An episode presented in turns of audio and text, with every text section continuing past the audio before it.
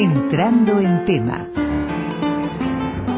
Bueno amigos, comenzamos el programa de hoy a hablar un tema que tiene que ver con el desperdicio de alimentos, un informe que ha presentado FAO con una preocupación incluida que tiene que ver con enorme cantidad de eh, alimentos que se desperdician desde la cosecha hasta casa, hasta el momento de sacar algo de la heladera y, cocinar. Es eh, un problema serio puesto arriba de la mesa, es un problema que hay que contemplarlo desde todas las perspectivas posibles. Se van a sorprender ustedes de cuántas perspectivas tiene, qué capacidad hay y sobre todo de las cifras, de las cifras que se van a conocer hoy de Uruguay.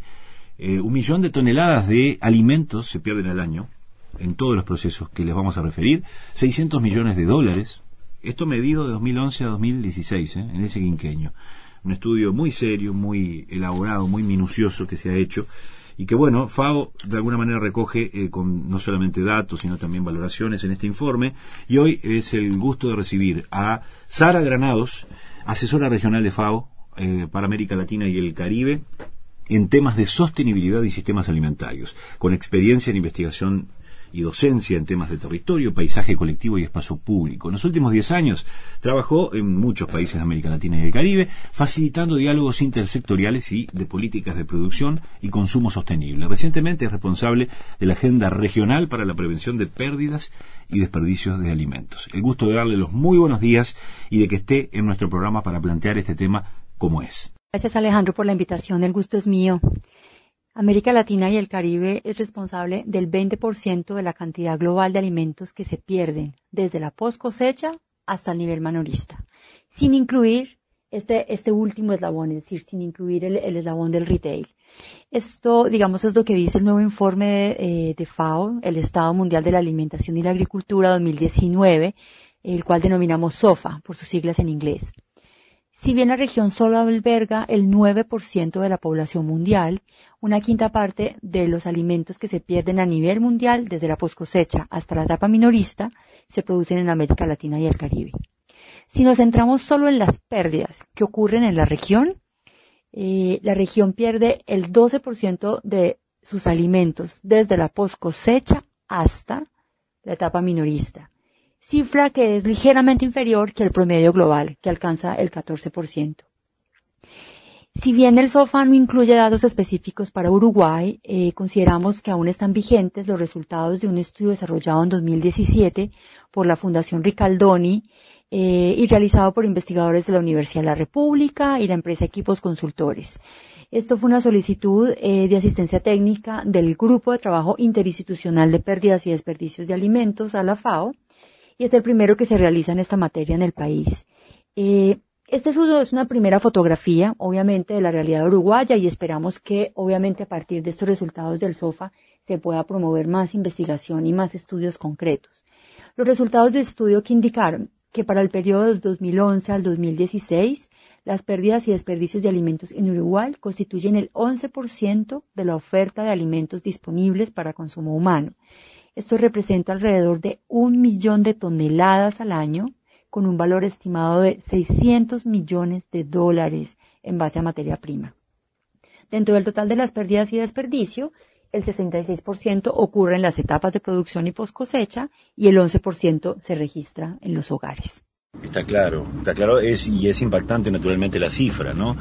En cuanto a las posibilidades de, de, acción, digamos, ¿no? ¿Qué margen hay? ¿Dónde debe estar puesto el foco a la hora de planificar, a la hora, sobre todo, de, de, la responsabilidad por parte de los productores, de la política pública?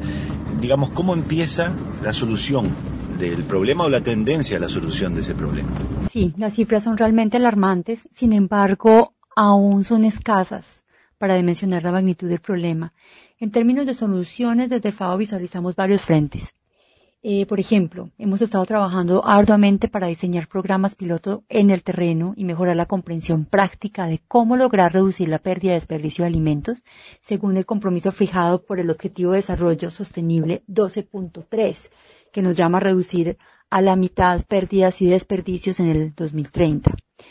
Hemos desarrollado el índice de pérdida de alimentos que permitirá a los países medir la cantidad de alimentos perdidos después de la cosecha y durante el almacenamiento, transporte y procesamiento, sin incluir el nivel de venta al por menor, eh, donde la pérdida se transforma formalmente en desperdicio y que es competencia de nuestra agencia hermana, el Programa de Naciones Unidas para el Medio Ambiente. Se necesitan datos fiables y comparables, tanto para supervisar el progreso como para identificar las mejores prácticas. Eh, por otro lado, la minuciosa evaluación eh, de lo que sabemos sobre la pérdida de alimentos nos recuerda que no existe una solución única. Por ejemplo, la yuca, la mandioca, es un alimento básico en gran parte de las zonas tropicales, se deteriora mucho más rápidamente que las papas en las regiones templadas. Por lo tanto, la solución difiere también en términos de escala geográfica territorial. En la práctica es más aconsejable formular intervenciones públicas destinadas a reducir la pérdida y desperdicio de alimentos con objetivos más, amplios, relacionadas en particular con los recursos naturales y el cambio climático. Eh, como sabemos, la agricultura representa una huella importante en términos de uso del agua y la tierra en el planeta y en las emisiones de gases de efecto invernadero. De modo que cualquier cosa que produzcamos y no comamos tiene un impacto negativo más allá de nuestras necesidades alimentarias. Como señala el SOFA, eh, allí donde la inseguridad alimentaria y la presión sobre los recursos naturales es importante, resultan más eficaces las intervenciones en una fase temprana de la cadena de suministro de alimentos mientras que la mejor estrategia para rebajar las emisiones de gases de efecto invernadero es la reducir el desperdicio en el ámbito de la industria alimentaria y la venta al por menor. La semana pasada justamente nos reunimos en Bogotá en la primera cumbre regional de pérdidas y desperdicios de alimentos, eh, donde se presentaron los esfuerzos de diferentes sectores en prevención y reducción. Los mensajes claves en términos de soluciones, ¿cuáles son?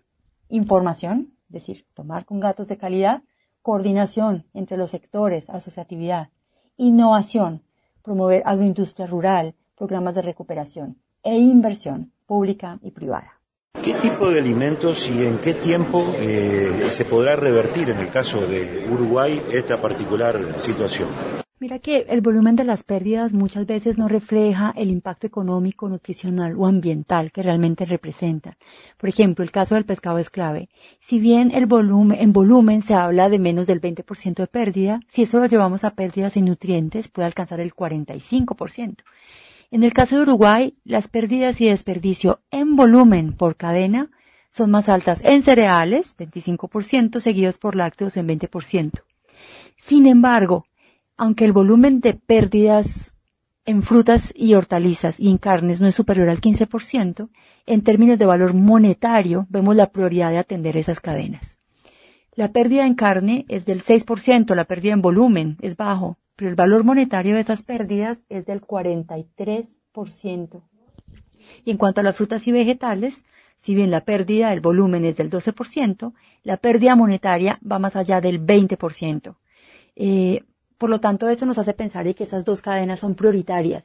Eh, deberían tener la atención en términos de si lo que queremos es eh, mejorar la eficiencia de esas cadenas y reducir ese impacto económico que están teniendo las pérdidas. Esto nos lleva a pensar dos escenarios, una serie de escenarios que es clave. Cualquier reducción de la pérdida a inicios de la cadena, es decir, en el sector primario, será positivo ya que mejorará la disponibilidad de alimentos de calidad e implicará una reducción del impacto ambiental por el uso del suelo, por ejemplo. Recordemos que la huella por uso de suelo asociado a las pérdidas de desperdicio de alimento es del 60%. Y ahí el foco, es decir, si lo que queremos es reducir esa, esa huella por el uso de tierra, el foco debería ser mejorar la eficiencia y la sostenibilidad de los sistemas de producción animal. Eso es clave para Uruguay. Si lo que se quiere atender es la huella hídrica, el foco de atención debería, el foco de atención debería estar en cereales y granos y en frutas y vegetales, ya que estos son los productos eh, que más contribuyen a maximizar los efectos de la escasez de agua. Finalmente, si el interés es reducir la huella de carbono, el foco deberá estar en reducir las pérdidas en cereales y granos, raíces y tubérculos, así como todas las acciones que impliquen la reducción de desperdicios en la venta minorista y hogares. Es decir, para países como Uruguay y otros eh, países eh, de ingreso medio alto que tenemos en la región, eh, los impactos siempre van a estar presentes en términos de reducir, mejorar la eficiencia a nivel del sector primario, mejorar la calidad de esos productos, es decir, que podamos tener disponibilidad de alimentos saludables, eh, a lo largo de la cadena y obviamente reducir los impactos que pueden tener en términos de eh, emisiones en lo que se considera como desperdicios en la última etapa de las cadenas ya más comercialización en retail y consumo. Eh, Sara, tú mencionabas la innovación, la incorporación de tecnología eh, dentro de las cadenas para intentar comenzar a mitigar estos impactos. ¿Cómo está Uruguay en ese sentido? ¿Qué puede hacer? Y fundamentalmente, ¿qué capacidad de reutilización de algunos alimentos tienen a nivel de la industria, eh, a nivel de clasificación, de, de reciclaje fundamentalmente? ¿Cómo, ¿Cómo es el potencial sobre todo?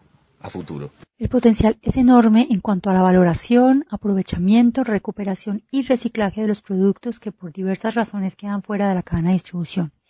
En diversos puntos de la cadena es posible aprovechar los excedentes para preparar sus productos, por ejemplo, salsas, deshidratados y residuos para compostaje, generación de energía, desarrollo de empaques biodegradables, entre otros. En Uruguay yo creo que existe una enorme oportunidad a partir de la recientemente aprobada Ley de Gestión Integral de Residuos, cuyo capítulo cuarto reúne todo un articulado sobre priorización, clasificación, valorización, reciclado de esos residuos. Y en especial llamo la atención al artículo 26 que habla sobre los alimentos para consumo humano, donde se menciona que en la fabricación y comercialización de los alimentos para consumo humano se priorizará la reducción en la fuente de las pérdidas, desperdicios y excedentes de alimentos. La norma es clara cuando dice que en aquellos casos donde se generen excedentes de alimentos destinados al consumo humano, se promoverá su aprovechamiento como alimento humano, siempre que se mantengan sus condiciones de sanidad e inocuidad alimentaria. Eso es clave.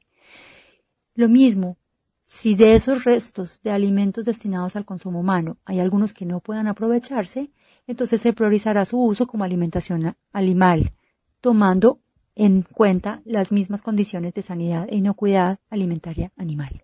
Correcto. Sara, ¿qué rol juega el consumidor en, esta cadena? Es decir, eh, ¿qué está al alcance de nosotros, en nuestras casas, en nuestras oficinas? ¿Y qué parte cabe a la responsabilidad social empresarial en, este tema, ¿no? De las cadenas de supermercados, restaurantes, quienes manejan, manipulan permanentemente alimentos. En materia de desperdicio es mucho lo que podemos hacer.